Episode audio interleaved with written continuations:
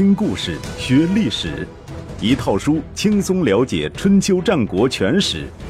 有声书《春秋战国真有趣》，作者龙震，主播刘东，制作中广影音，由独克熊猫君官方出品。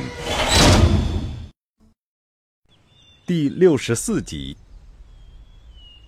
稍微细心一点的人会发现。齐国没有参加公元前六一三年的新城会盟，分析其原因：第一，晋国势力渐微，不能与晋文公晋襄公年代同日而语。齐国作为东方大国，自然不甘臣服于晋国之下。第二，新城会盟的议题中包括诸国的问题，主旨是要将齐姜所生的嫡长子绝且赶下台来，让晋姬所生的次子。节资登上君位，齐国人不可能去掺和。第三，就在新城会盟的前一个月，齐昭公去世了。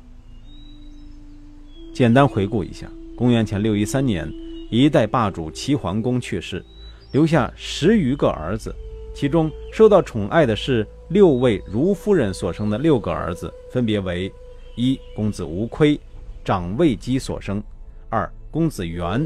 少尉姬所生，三公子昭正姬所生，四公子潘葛莹所生，五公子商人密姬所生，六公子雍宋华子所生。齐桓公死后，公子无亏在易牙等三贵的扶持下率先登上君位。三个月之后，齐国发生政变，无亏被杀，宋襄公出兵帮助公子昭登上君位。也就是历史上的齐孝公，齐孝公在位十年而死。公子潘通过政变上台，也就是齐昭公。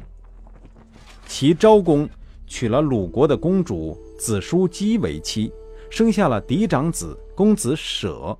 然而，子叔姬并没有得到齐昭公的宠爱。春秋时期的惯例是，母宠者子暴。如果母亲不受宠爱，儿子的地位。也将受到影响，因此，公子舍虽然名为大子，实际上不受重视。在这种情况下，齐昭公的弟弟公子商人开始考虑抢夺公子舍的君位。当然，公子商人有谋朝篡位之心，并非一朝一夕之事。早在齐昭公还在位的时候，公子商人就开始经营事业。自古以来，阴谋家总是以亲民的形象出现，公子商人也不例外。为了笼络人心，他下了大血本，努力将自己打造成齐国第一慈善家。他多次向临淄的居民布施，周恤贫民、接济孤寡，把家里的钱财都花光了，又向公室贵族借高利贷，继续做好事儿。好人做到这个份上。可谓是春蚕到死丝方尽，蜡炬成灰泪始干。临淄的国人对于这位春秋时期的山东呼保义无不感恩戴德。另一方面，公子商人还蓄养了一批死士，朝夕训练，作为自己的贴身卫队。既然有钱蓄死士，可见其借高利贷做善事，其真实性也很值得怀疑。齐昭公死后不到两个月，公子商人派刺客暗杀了侄子公子舍。为了掩饰自己的罪行，他没有马上自立为君，而是假惺惺跑去对哥哥公子元说：“公子舍年少而无威，如果当上国君，齐国必然大乱。我这么做不是为了自己，而是为了齐国，也是为了哥哥您。”公子商人请公子元即位为君。公子元的回答很直接：“这君位你想很久了吧？如果不让你当国君，恐怕你觉也睡不好，饭也吃不香。而我不同，我是个甘居人下的人，能够坦然接受你的领导，所以拜托你放过我，还是你当国君吧。”话说到这个份上，公子商人再客套就显得多余了。于是粉墨登场，即位当上了齐国的国君，也就是历史上的齐懿公。但是从一开始，公子商人这个国君就当得有点悬。首先是齐国民众不服，虽然公子商人煞费苦心，不惜血本去经营齐国的民心，也收获了国人的拥护，但是他派刺客公然刺杀公子舍，暴露了阴谋家的本来面目，使得本来拥戴他的人转而对他产生了不信任。其次是外交上得不到承认，《春秋》记载。其公子商人弑其君舍，当时的国际舆论普遍认为，公子商人杀公子舍是以臣弑君的大逆不道行为。公子商人即位后，公子元对这位新任国君保持了敬而远之的态度，与人谈话间从来不称之为公，而是称之为夫己士，这在当时是相当冷淡的称呼。大致等同于后世所谓的“某甲”，或者现代人所说的“那人”。如果说公子元的态度在很大程度上代表了当时齐国公族的态度，那我们几乎可以肯定地说，公子商人在齐国公族中也没有得到足够的拥护。一个不祥的预兆也恰在此时出现。据《左传》记载。公子商人派人刺杀公子舍之后，不到一个月，发生了一次不同寻常的天文现象：一颗彗星拖着长长的尾巴扫过北斗七星。据后世科学家考证，这颗彗星就是大名鼎鼎的哈雷彗星，这也是人类历史上第一次对哈雷彗星的记录。彗星的到访引起了天下的轰动。作为那个年代星象学的权威，周王室内史叔符夜观天象，预测到，不出七年，宋、齐、晋之国君将先后死于内乱。被叔符的乌鸦嘴说道，绝对不是一件好玩的事儿。当然，当时没有网络、电话、电报，甚至没有一份报纸。远在山东的齐懿公很有可能并没听到叔符的这一预测，因此，对于哈雷彗星的来访，他也仅仅是看了一番热闹，没有放在心上。真正让他感到头疼的是如何处理公子舍的母亲，也就是那位不招人喜欢的前第一夫人子叔姬。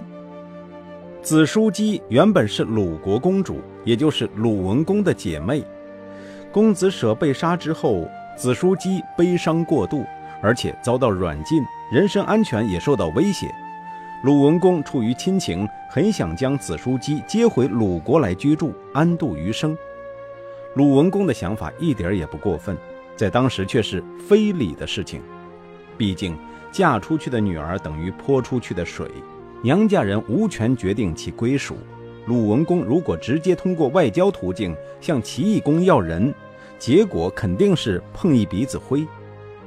鲁文公想出了一个曲线救人的办法，他派公子随前往王城洛邑，请求周天子从中斡旋，要齐国人放子叔姬回鲁国。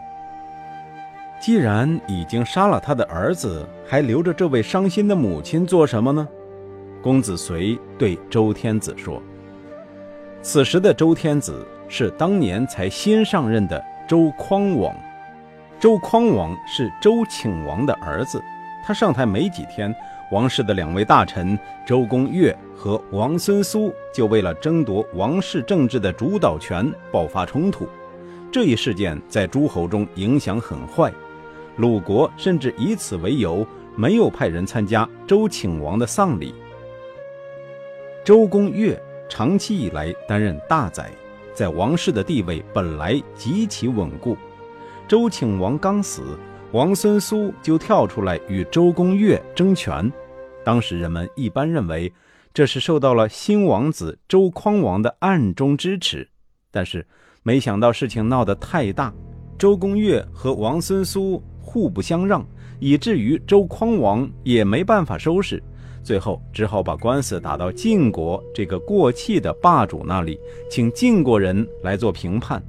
在这个紧要关头，周匡王不知是出于何种考虑，突然又背弃了王孙苏，转而支持周公越，而且派卿士尹氏和大夫丹伯前往晋国为周公越说理。对于这桩送上门的王室官司，晋国的权臣赵盾采取和稀泥的手段，平息了双方的怨气，重新明确了周公越在王室的执政地位。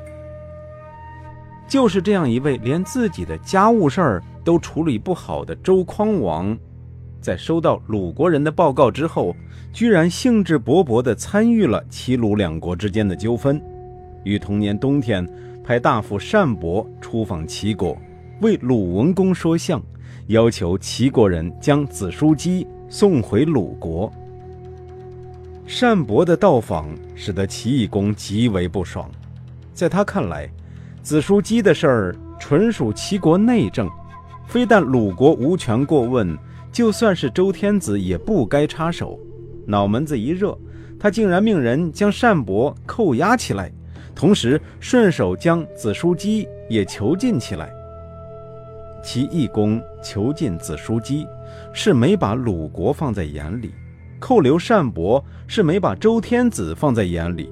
这都不是问题。因为鲁国人历来好欺负，周天子也不过是泥菩萨一尊，能管好自己的家务事儿就不错了。但是，齐懿公忽略了一件重要的事：鲁国此时正和晋国打得火热，鲁文公既然能够在晋灵公面前为魏国、郑国说情，自然也能为自己说上一两句话。公元前六一二年春天。鲁文公派季孙行父出使晋国，请求晋国做主，为王室和鲁国讨回一个公道，要求齐国尽快释放单伯和子叔姬。到了夏天，齐国迫于晋国的压力，终于释放了单伯，但是仍然囚禁着子叔姬。阴魂不散的子叔姬已经成为齐懿公的一块心病。而鲁国人不厌其烦地要求子叔姬回国，更使得他心神不宁、坐立不安。这一年秋天，齐懿公终于按捺不住，派兵入侵鲁国的西部边境，企图通过军事压力来打消鲁国人的念头。鲁文公派季孙行父再一次到晋国告急，此时的晋国刚刚以细缺为统帅。带领上下二军讨伐蔡国，为的就是教训教训蔡国竟然有胆子不参加去年的新城会盟。蔡国人几乎没有抵抗，就走到了谈判桌前，与细缺签订了城下之盟，宣告脱离楚国的控制，投入晋国的怀抱。在这种情况下，公元前六一二年十一月，晋、宋、魏、蔡、陈。郑、许、曹等国诸侯在护地会盟，重温新城会盟的精神，商议共同讨伐齐国的大事。不过，这次会盟和新城会盟一样，也是雷声大雨点小。齐懿公听到消息，连夜派人赶到护地，给晋灵公，或者说就是给赵盾送了一份厚礼，要求晋国网开一面，放齐国一马。赵盾收了贿赂，讨伐齐国的事儿也就不提了。原本杀气腾腾的兵车之会，变成了歌功颂德的衣裳之会。鲁文公对此十分不满，干脆连会盟都不来参加，以示抗议。事到如今，齐懿公也不好再囚禁子叔姬了，于是派人将子叔姬送回鲁国。《左传》对此特别加以解释。说齐国人这样做是因为周天子的影响使然，这当然是不负责任的解释。客观地说，晋国人主导的护地会盟虽然虎头蛇尾，而且存在收受贿赂的猫腻，在客观上却无疑促成了齐义公释放子叔姬。因为感情上闹别扭，《左传》故意贬低护地会盟的作用，硬要将子叔姬的回国。归功于周天子，再一次体现了鲁国人面对齐国人的弱势心理。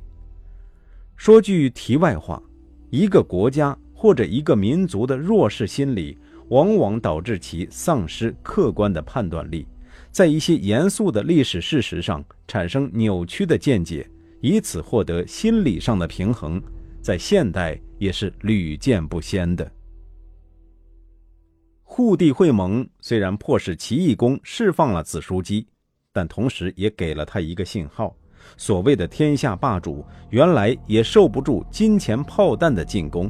护地会盟过后不到一个月，摸透了晋国人秉性的齐懿公，再一次铤而走险，悍然发动了对鲁国的军事进攻。齐国还公然破坏国际秩序，同时进攻了护地会盟的成员国曹国，一直打到人家的都城门下。齐国进攻曹国的理由很简单。这一年夏天，曹文公到鲁国朝觐了鲁文公。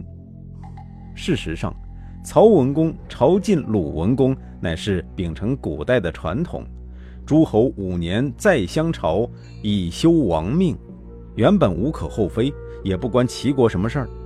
季孙行父对齐国的暴行评论说：“齐侯不得好死啊！自己无礼也就罢了，还要讨伐有礼之人。”口口声声，你为什么要行礼？礼是顺应天意而设的，礼就是天之道。自己违逆天理，还不让人顺应天意，实在是罪无可赦。话虽如此，好汉不吃眼前亏。公元前六一一年，季孙行父和公子绥先后来到齐国，与齐国人进行了谈判，委曲求全。最终以和平方式解决了两国之间的矛盾。